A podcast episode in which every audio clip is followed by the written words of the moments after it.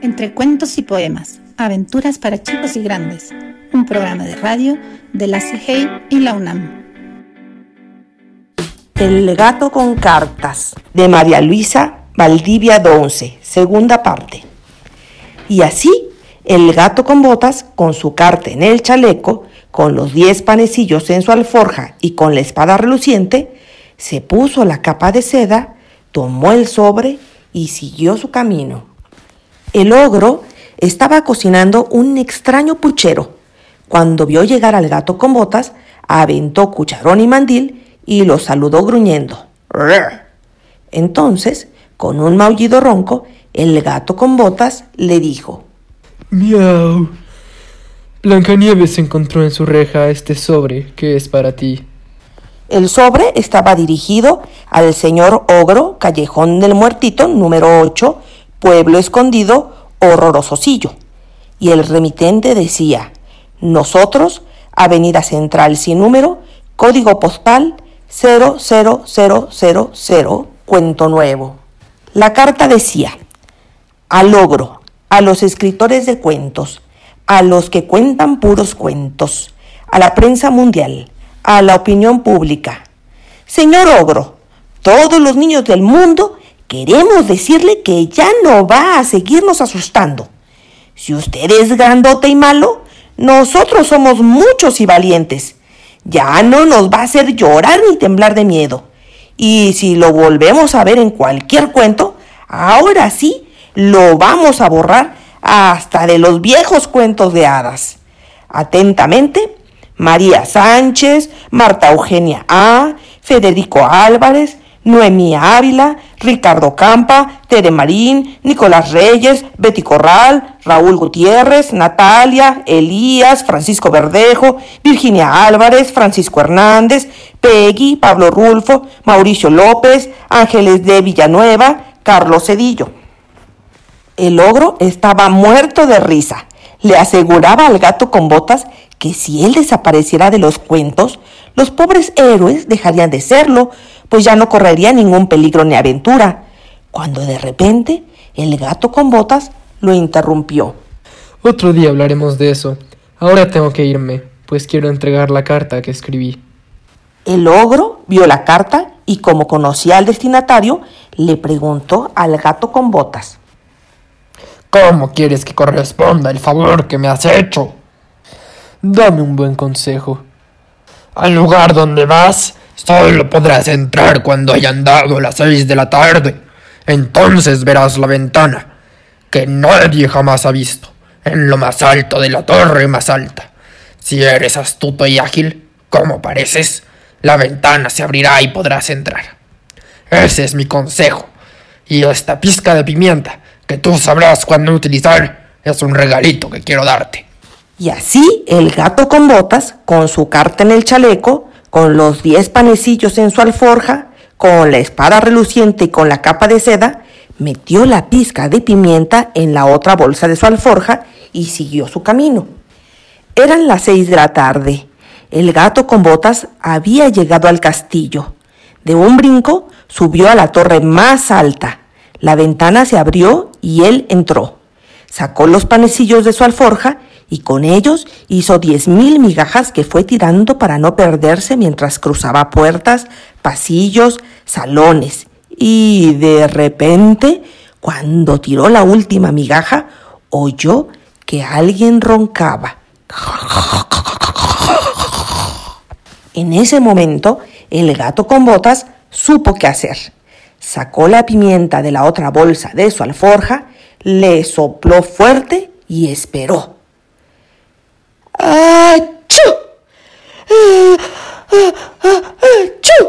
La bella durmiente estornudó y estornudó, pero por fin se despertó. Cuando vio al gato con botas tan gato con su chaleco, tan distinguido con la espada reluciente y tan simpático con la capa de seda, la bella, que ya no era durmiente, ay, suspiró, sonrió y entonces con un maullido suavecito, el gato con botas le ronroneó al oído.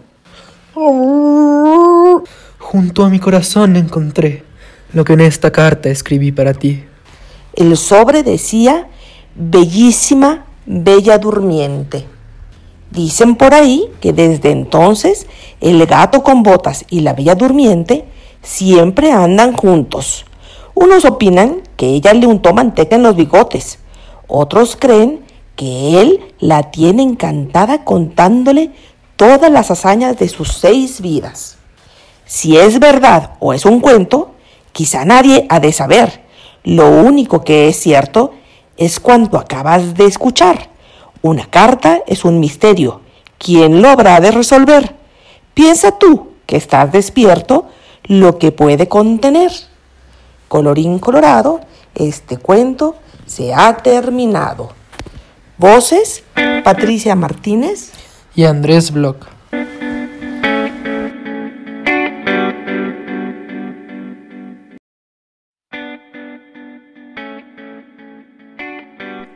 Entre cuentos y poemas, aventuras para chicos y grandes, un programa de radio de la CIGEI y la UNAM. Yo y mi gato, de Satoshi Kitamura. En este cuento verás que hay algo raro entre el niño y el gato, algo como un intercambio de cuerpos. ¿Te diste cuenta de algún intercambio más? Si no lo hiciste, vuelve a escucharlo cuantas veces necesites. Yo y mi gato de Satoshi Kitamura. Cierta noche, una anciana con un sombrero puntiagudo entró por la ventana de mi recámara. Sacudió su escoba frente a mí, escupió algunas palabras y se fue sin decir adiós. Nicolás, despiértate. Vas a llegar tarde a la escuela. Uy, debe ser mamá. Debe ser otra vez de mañana. Ah. Mamá me jaló hasta el baño y me hizo lavarme y vestirme. Abajo no me dejó acabar mi desayuno. Estaba hecha una furia. Me llevó afuera para tomar el autobús. Ya me había ido, pero seguía aquí. Qué extraño, pensé, atusándome los bigotes. ¿Bigotes? Corrí al baño a verme en el espejo. Leonardo, mi gato, me miraba. Pero no era él, era yo. No lo podía creer. Me había convertido en gato. Que no cunda el pánico, me dije. Me senté en el sillón a considerar cuidadosamente la situación y oh, me quedé dormido. Cuando desperté me sentía un poco mejor. Tal vez no estaba tan mal ser un gato. Al menos no tenía que ir a la escuela. Brinqué a la mesa y de ahí a lo alto del estante. ¡Qué divertido! Antes no hubiera podido hacerlo. Di un gran salto hacia el armario al otro lado de la habitación y... ¡Ay! Todo se cayó. Mamá me echó de la casa. Mientras exploraba el jardín, apareció Gioconda, la gata de al lado, y me lamió toda la cara. ¡Guácala! Mejor me voy de aquí, pensé. La barda de ladrillos se sentía tibiecita bajo mis patas. Cuando llegué al jardín de la señora Torres, vi a Eloísa.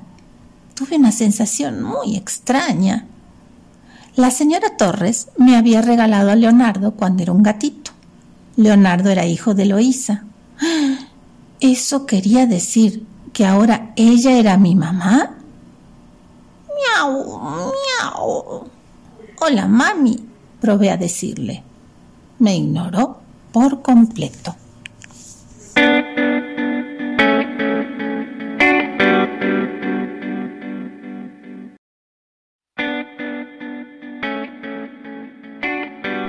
Entre cuentos y poemas, aventuras para chicos y grandes un programa de radio de la CGI y la UNAM. El paraíso de los gatos, de Emil Solá. Segunda parte. La noche llegó despacio con una niebla que me congeló. Pronto empezó a llover. Una lluvia fina, penetrante, azotada por bruscas ráfagas de viento. Bajamos por el ventanal de una escalera. La calle me pareció horrorosa. Ya no había ese calor, ese sol ancho, esos techos blancos de luz donde nos apoltronábamos deliciosamente. Mis patas resbalaban sobre el cemento grasoso. Recordé con amargura mis tres cobijas y mi cojín de plumas. Apenas llegamos a la calle, mi amigo el vagabundo se puso a temblar. Se redujo tanto como le fue posible y se escabulló hipócritamente entre las casas pidiéndome que lo siguiera con rapidez. Al encontrar una puerta cochera, se refugió a toda prisa, dejando escapar un ronroneo de satisfacción. Al interrogarlo acerca de aquella huida, me preguntó, ¿Vio a ese hombre que tenía un cesto y un gancho en la mano? Sí, pues bien, si nos hubiera visto, nos hubiera matado y comido asados. ¿Comido asados? exclamé. Pero la calle no nos pertenece. ¿No comemos y además nos comen? Entretanto, habían sacado la basura a la calle. Yo escarbaba los montones con desesperación. Encontré dos o tres huesos escuálidos que quedaban en las cenizas. En ese momento comprendí cuán deliciosas eran las menudencias frescas. Mi amigo el vagabundo rasgaba artísticamente la basura. Me hizo correr hasta la mañana explorando cada adoquín sin prisa alguna. Durante cerca de diez horas estuve sometido a la lluvia. Todos mis miembros tiritaban. Maldita calle, maldita libertad. ¿Cómo extrañaba mi prisión? De día, cuando el vagabundo me vio tambalear, me preguntó con aire extraño. ¿Ya tuvo suficiente? Absolutamente, respondí. ¿Quiere volver a su casa? Desde luego. Pero, ¿cómo encontrar la casa? Acérquese. Esta mañana, viéndolo salir, comprendí que un gato gordo como usted no está hecho para las crueles dichas de la libertad. Conozco su morada, lo llevaré hasta la puerta. Lo dijo simple y dignamente. Ese viejo gato vagabundo. Cuando hubimos llegado, me dijo sin expresar la más mínima emoción. Adiós. No, grité. No nos separemos así. Usted va a venir conmigo. Compartiremos la misma cama y la misma carne. Mi ama es una santa mujer. Él no me dejó terminar. Cállese, dijo bruscamente. Usted es un tonto. Me moriría entre sus blandas tibiezas. Su vida holgada está bien para los gatos bastardos. Los gatos libres nunca comprarían al precio de una prisión sus menudencias y su cojín de plumas. Adiós. Y se regresó a los tejados. Vi su grande y delgada silueta temblar de placer ante las caricias del sol naciente. Cuando regresé, su tía tomó el mazo y me propinó un castigo que recibí con una profunda alegría. Saboreé ampliamente la voluptuosidad del calor y de ser golpeado. Mientras ella me golpeaba, yo fantasmeaba con la deliciosa carne que me iban a servir enseguida. Vea usted, concluyó mi gato estirándose frente a la chimenea. La verdadera felicidad, el paraíso, mi querido maestro, es el de estar encerrado y golpeado en una pieza donde hay carne. Voz, Patricia Martínez.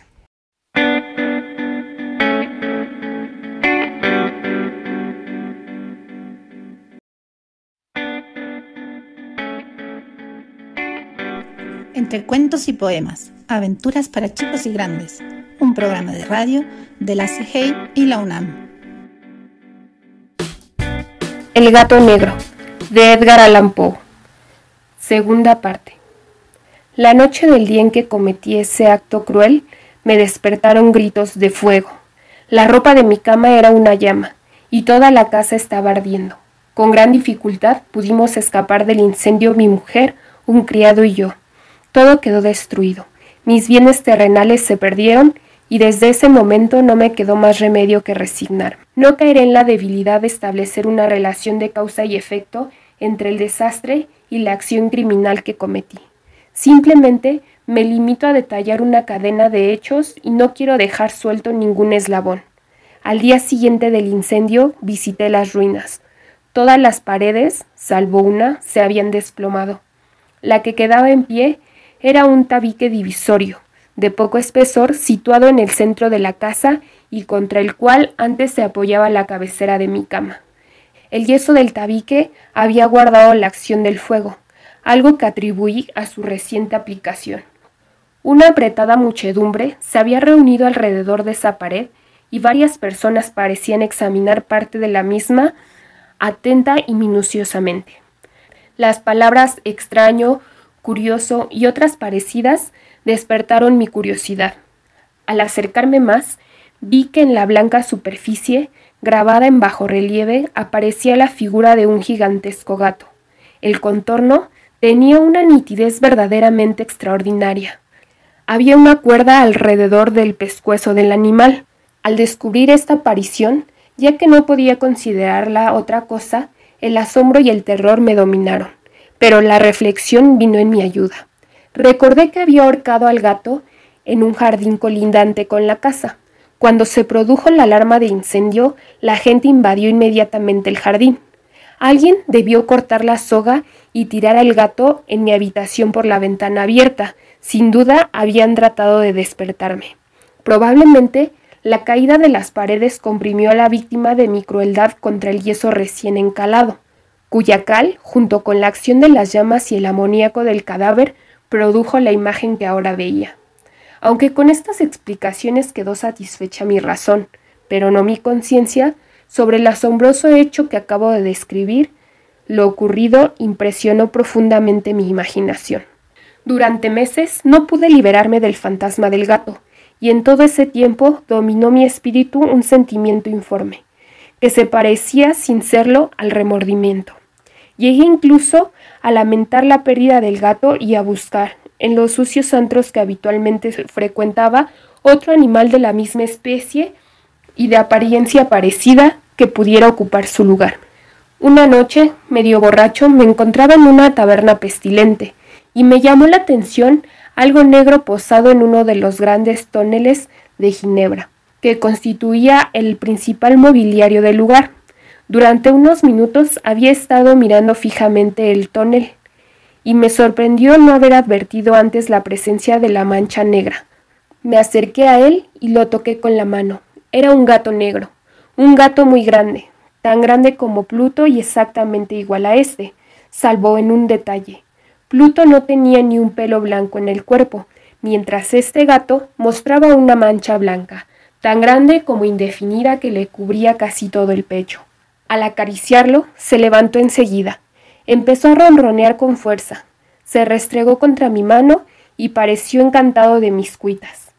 Había encontrado al animal que estaba buscando.